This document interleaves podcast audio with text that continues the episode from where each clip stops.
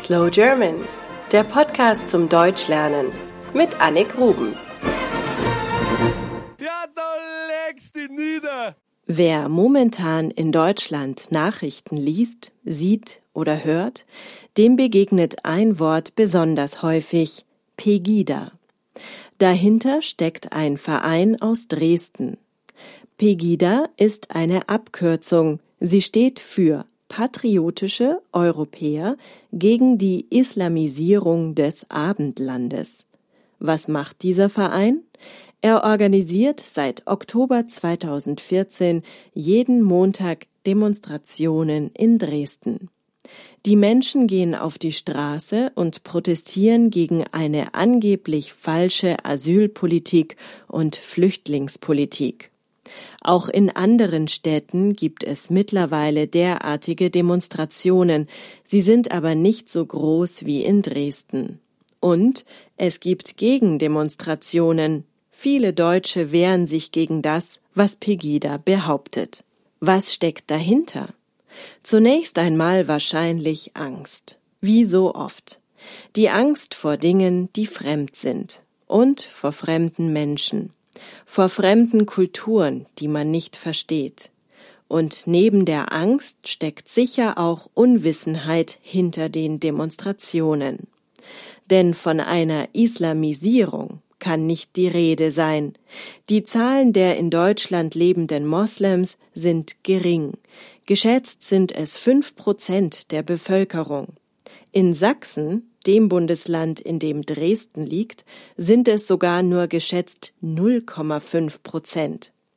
Deutschland nimmt zudem im Vergleich zu anderen Ländern sehr wenige Flüchtlinge auf. Aber das ist ein anderes Thema. Eines ist jedenfalls klar. Die Rechtsextremen in Deutschland freuen sich sicher über den Erfolg von Pegida. Neonazis und auch Hooligans laufen gerne bei den Demonstrationen mit und Pegida distanziert sich nicht von ihnen. Die Zahl der Demonstranten in Dresden ist seit Oktober 2014 gestiegen, von anfangs wenigen hundert auf jetzt ungefähr 20.000.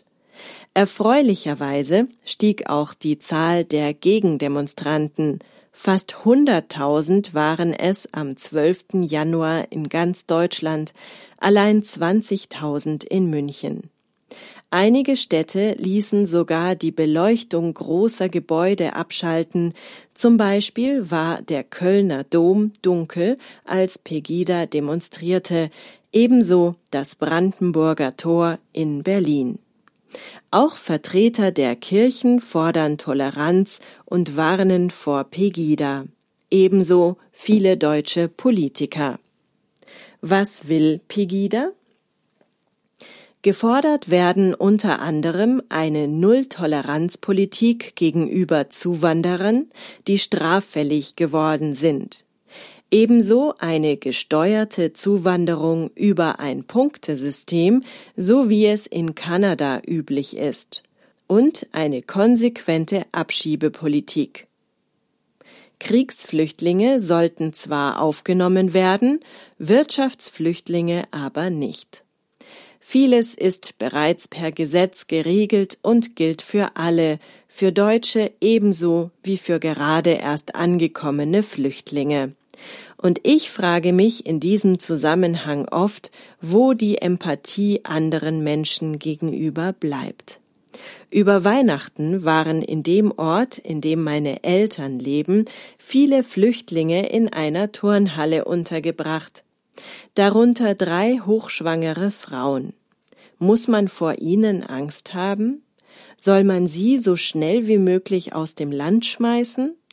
Oder hat man Verständnis, dass diese Menschen genau wie wir ein friedliches Leben ohne Armut haben möchten? Noch unverständlicher wird all das, wenn man bedenkt, dass sehr viele Deutsche ebenfalls eine Flüchtlingsgeschichte hinter sich haben. Der Zweite Weltkrieg ist noch nicht so lange her, oder? Aber manche haben eben doch nichts daraus gelernt.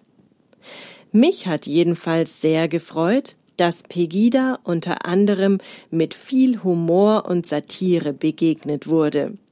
Plötzlich gab es Aufrufe gegen eine Salamisierung des Abendbrotes. Eine Satiresendung schleuste einen verkleideten Moslem auf eine Pegida-Demonstration ein und in München gab es eine Anti-Pegida-Demonstration mit dem Motto Tanz den Pegida.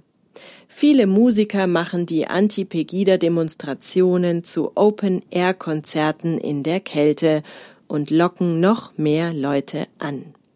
Schade finde ich, dass Deutschland durch Aktionen wie diese im Ausland wieder als ausländerfeindlich und Naziland gesehen wird. Ich hoffe, ihr wisst, dass nicht alle Deutschen so denken wie Pegida.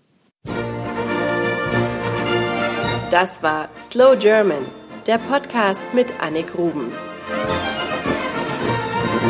Mehr auf www.slowgerman.com.